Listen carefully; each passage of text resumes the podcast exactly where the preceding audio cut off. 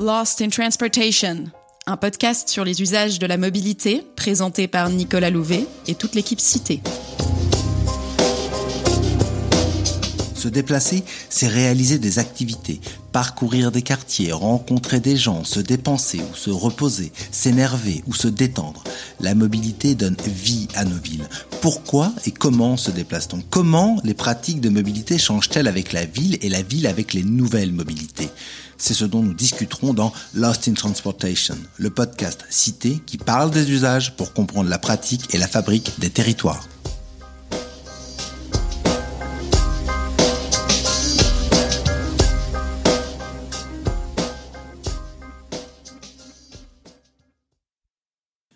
Nous abordons aujourd'hui le dernier épisode de notre série consacrée au transport en commun. Dans les épisodes précédents, nous avons exploré les conditions qui permettent de créer un cercle vertueux d'usage des transports collectifs en agissant notamment sur la demande en plus de développer l'offre. Nous nous sommes aussi intéressés au choix modal et aux facteurs de ce choix.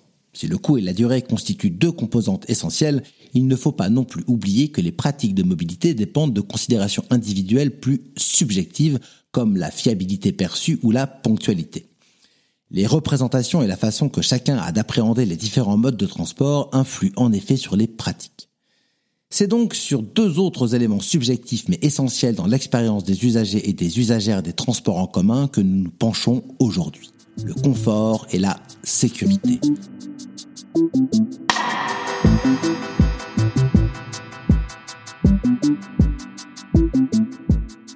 Transport en commun, épisode 4. L'enfer, c'est les autres. À l'inverse de la marche ou du vélo, les transports en commun ne constituent pas des modes actifs soumis aux aléas météorologiques ou dont la pénibilité dépend de la distance à parcourir ou de la topographie. Le fait qu'ils rentrent dans la catégorie des modes motorisés leur confère un certain avantage en termes de confort. Mais, contrairement à la voiture, nous ne sommes pas seuls dans les transports collectifs et nous devons partager un espace réduit avec d'autres usagers. Comment les voyageurs intègrent-ils les notions de confort et de sécurité dans leur usage des transports en commun? Quelles sont les situations d'inconfort et d'insécurité auxquelles ils se trouvent confrontés? Et comment réagissent-ils face à cela? Pour en parler avec moi, Camille Crière, chargée d'études chez Cité. Le terme de confort désigne une situation de bien-être. Pour l'historienne du design Juliette Paulet, cette importance accordée au bien-être se développe dans les cours européennes de l'Ancien Régime. L'industrialisation au XIXe siècle, puis l'émergence de la société de consommation dans les Trente Glorieuses, rendent possible l'accès au confort pour le plus grand nombre, démocratisant ce qui était autrefois l'apanage d'une élite aristocratique ou bourgeoise. Pour les usagers des transports en commun, ce bien-être peut être sensoriel mais aussi psychologique, défini alors par l'absence de stress. Par ailleurs, il faut distinguer les éléments objectifs qui peuvent concourir au confort, comme le nombre de places assises, la présence de Wi-Fi à bord, ou encore le design des espaces de transport et le ressenti des usagers, qui, lui, est subjectif et varie d'un individu à un autre. De même, il faut distinguer la sécurité en tant que telle, qui peut être objectivée par un recensement du nombre d'accidents ou d'agressions, et le sentiment de sécurité ou d'insécurité. Si des statistiques rapportent un nombre élevé de délits ou d'accidents, cela pourra bien sûr avoir tendance à inquiéter un certain nombre d'usagers. Mais nos sentiments et nos perceptions ne sont pas rationnels, et, même en l'absence de risque objectif, il est tout à fait possible de ressentir de la peur. Il faut d'ailleurs préciser qu'en matière de statistiques sur l'insécurité, obtenir des chiffres fidèles à la réalité s'avère extrêmement délicat. Pour cela, des enquêtes de victimation sont réalisées et l'on demande à un échantillon de personnes quelles sont les infractions dont elles ont été victimes. En France, la plus importante enquête de ce type est l'enquête cadre de vie et sécurité, menée chaque année à l'échelle nationale par l'INSEE et l'ONDRP, à savoir l'Observatoire national de la délinquance et des réponses pénales. Il est également possible d'utiliser des chiffres de la police et de la gendarmerie, ou encore ceux des opérateurs de transport, qui ne reflètent cependant que le cas où la victime a déposé une plainte ou signalé un incident. Cela ne correspond qu'à une fraction du nombre total de délits ou d'agressions commises. Nous ne nous intéressons donc pas ici au confort ou à la sécurité objective, mais à l'expérience et aux perceptions des usagers des transports en commun. Selon l'enquête cadre de vie et sécurité de 2018, 45% d'entre eux y ressentent de l'insécurité. Dans le cadre d'une étude réalisée par Cité pour l'autorité de la qualité de service dans les transports, l'AQST, nous avons pu voir que pour les usagers des transports en commun, la notion de sécurité relève d'une double acception. Il y a la sécurité routière, qui renvoie au risque d'accident de la circulation, ou pour le métro au risque de chute sur les voies, par exemple. Et il y a surtout une dimension sociale associée au sentiment d'insécurité. Cela renvoie au risque perçu d'agression, que ce soit à l'intérieur du véhicule ou aux abords des gares et des stations.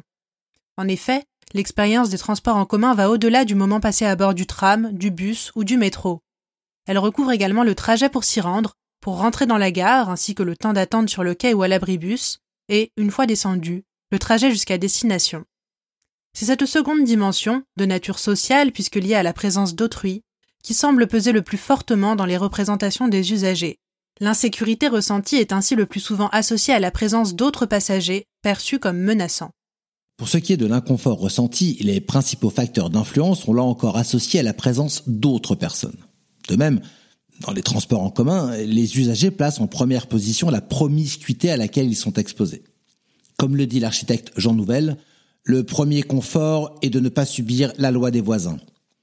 Le confort est associé à l'espace. Pour beaucoup d'usagers, un trajet confortable est un trajet durant lequel ils disposent de suffisamment de place pour être à l'aise et ne pas se sentir oppressé ou gêné, ne pas avoir de contact physique avec des inconnus. Cela rejoint les travaux de l'anthropologue américain Edward Hall sur la proxémie. En étudiant les distances physiques dans les interactions sociales, il constate que la distance entre individus respecte le plus souvent certaines limites avec des variations selon les contextes culturels plus les individus se connaissent et s'apprécient, et plus la distance qui les sépare peut être restreinte sans créer de gêne. L'espace entourant un individu peut être structuré en cercles concentriques.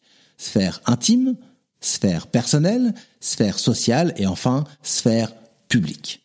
Dans les transports en commun, lorsqu'on est entouré d'inconnus, le confort pourrait alors être associé au respect de la sphère intime, soit environ 45 cm autour de chaque personne. Ce facteur d'inconfort qu'est la promiscuité est le plus souvent rencontré aux heures de pointe du matin et du soir, notamment pour les déplacements domicile-travail.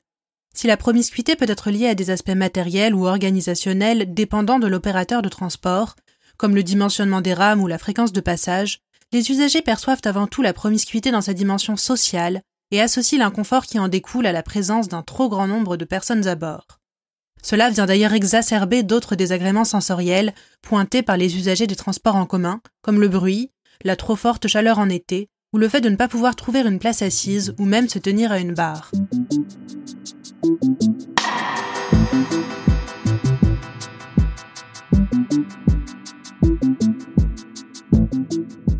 La deuxième source d'inconfort identifiée par les usagers correspond aux incivilités commises par les autres voyageurs. Cela recouvre toute une palette de comportements jugés dérangeants et qui viennent perturber leur expérience des transports en commun, comme par exemple écouter sa musique sans casque, parler fort, mettre les pieds sur les sièges ou encore laisser traîner des détritus. Lorsqu'ils sont poussés à l'extrême, ces comportements incivils peuvent même générer un sentiment d'insécurité chez certains usagers.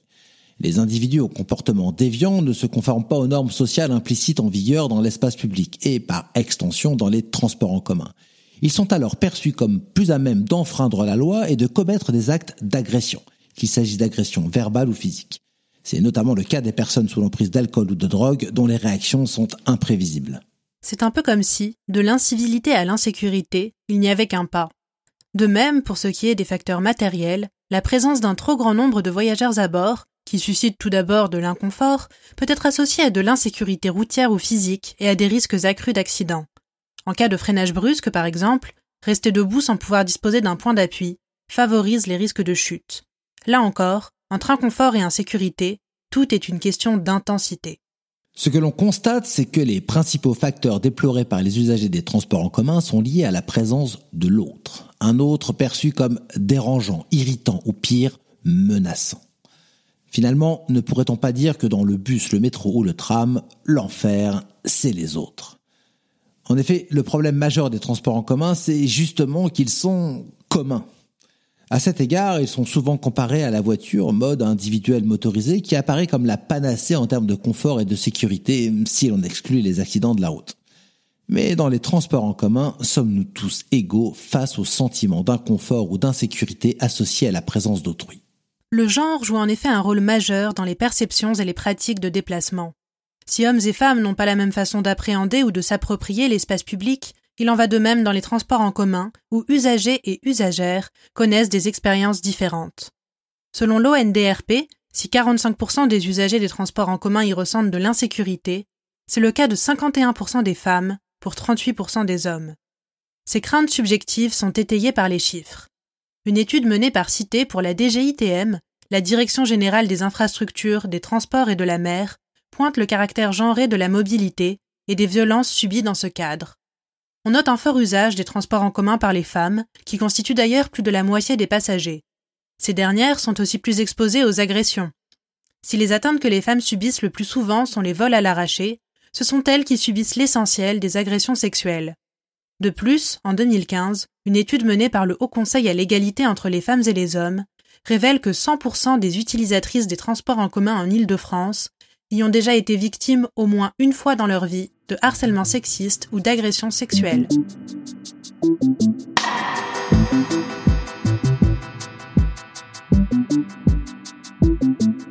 Face à ces risques objectifs d'agression et au sentiment d'insécurité qui en est un reflet déformé par la subjectivité de chacun, comment réagissent les usagers et surtout les usagères? Cela appelle en effet une adaptation des comportements de mobilité et de la pratique des transports en commun. Selon l'ONDRP, un peu plus de la moitié des usagers ressentant de l'insécurité dans les transports en commun s'accommodent tant bien que mal de ce sentiment et ne jugent pas nécessaire d'adopter des comportements d'évitement. Cependant, l'évitement n'est pas uniquement une question de choix, il dépend des possibilités disponibles. Si certains usagers se trouvent en situation de choix modal et peuvent par exemple opter pour la voiture, un mode individuel jugé plus sûr au regard des risques d'agression, d'autres ne disposent pas d'alternative et constituent des usagers captifs des transports en commun. Les seules options possibles sont soit de renoncer au déplacement et à l'activité vers laquelle ils mènent, soit de procéder à diverses adaptations. Les usagers mettent alors en place des stratégies afin d'éviter ou d'atténuer les facteurs d'inconfort ou d'insécurité qu'ils risquent de rencontrer. On peut distinguer l'évitement spatial et l'évitement temporel. Le premier consiste à éviter certains lieux jugés insécures car ils sont par exemple peu fréquentés. L'usager modifie son parcours en empruntant les lignes qu'il considère comme les plus sécurisées ou en évitant certains arrêts ou stations. Ces stratégies d'évitement spatial peuvent aussi être adoptées à plus fine échelle, à l'intérieur même du véhicule. Dans notre enquête pour la QST, nous avons vu que certains usagers ou usagères s'éloignaient des passagers jugés menaçants ou, dans le cas du bus, essayaient de se rapprocher du chauffeur, figure d'autorité jugée rassurante.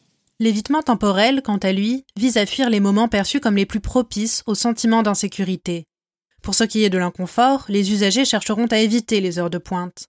Dans le cas de l'insécurité, ils cherchent surtout à éviter les trajets nocturnes. Les trajets effectués en soirée ou la nuit sont associés à une faible fréquentation ou à la présence de publics perçus comme menaçants et plus à même d'enfreindre les règles. Ils sont de ce fait vécus comme plus anxiogènes. Notons à ce titre que c'est surtout dans sa dimension sociale que la nuit se trouve associée à davantage d'insécurité. Les recherches menées en Finlande par la géographe Ile Koskela ne font par exemple pas ressortir de différence dans la sécurité perçue entre les nuits d'hiver plus sombres et les nuits d'été où la luminosité est beaucoup plus importante. Plus encore qu'une période d'obscurité, la nuit correspond à un temps social à part, où les normes, comportements et représentations peuvent se trouver modifiées. La nuit, des arrêts ou des rames désertées peuvent donc être source d'angoisse et de peur pour les usagers. Si l'on a vu qu'inconfort et insécurité sont largement associés à la présence d'autrui dans les transports en commun, l'absence d'autres passagers peut également être source de crainte. La présence d'autrui a donc une dimension ambivalente. Je ne souhaite pas être dérangé par les autres lors de mon trajet, mais en cas de danger, la présence de public jugé non menaçant peut me rassurer par sa vertu dissuasive ou parce qu'ils pourront potentiellement réagir s'il m'arrive quelque chose. Plus précisément, dans les transports en commun, l'enfer, c'est peut-être les autres, mais pas tous les autres. Cela rejoint les propos de l'urbaniste Marivielle. Être urbain, c'est avoir besoin des autres et en même temps être gêné par les autres. Ainsi, l'une des stratégies déployées face à l'insécurité ressentie est d'éviter de voyager seul. Lorsque cela n'est pas possible, certains maintiennent un contact virtuel en échangeant des SMS pendant leur trajet ou alors en téléphonant.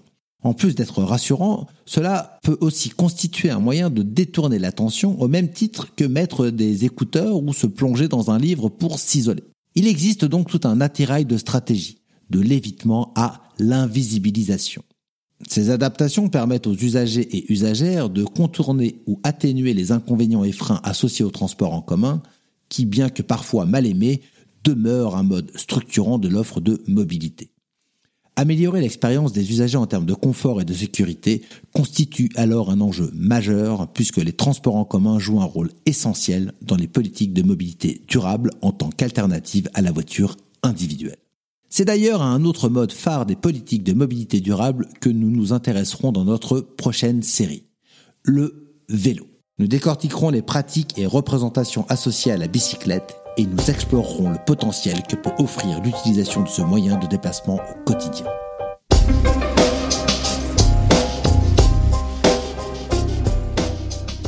Et vous pouvez retrouver dans la description de ce podcast les références des études mentionnées.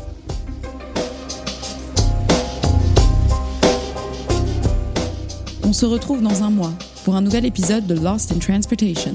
D'ici là, n'hésitez pas à nous rendre visite sur notre blog. À bientôt!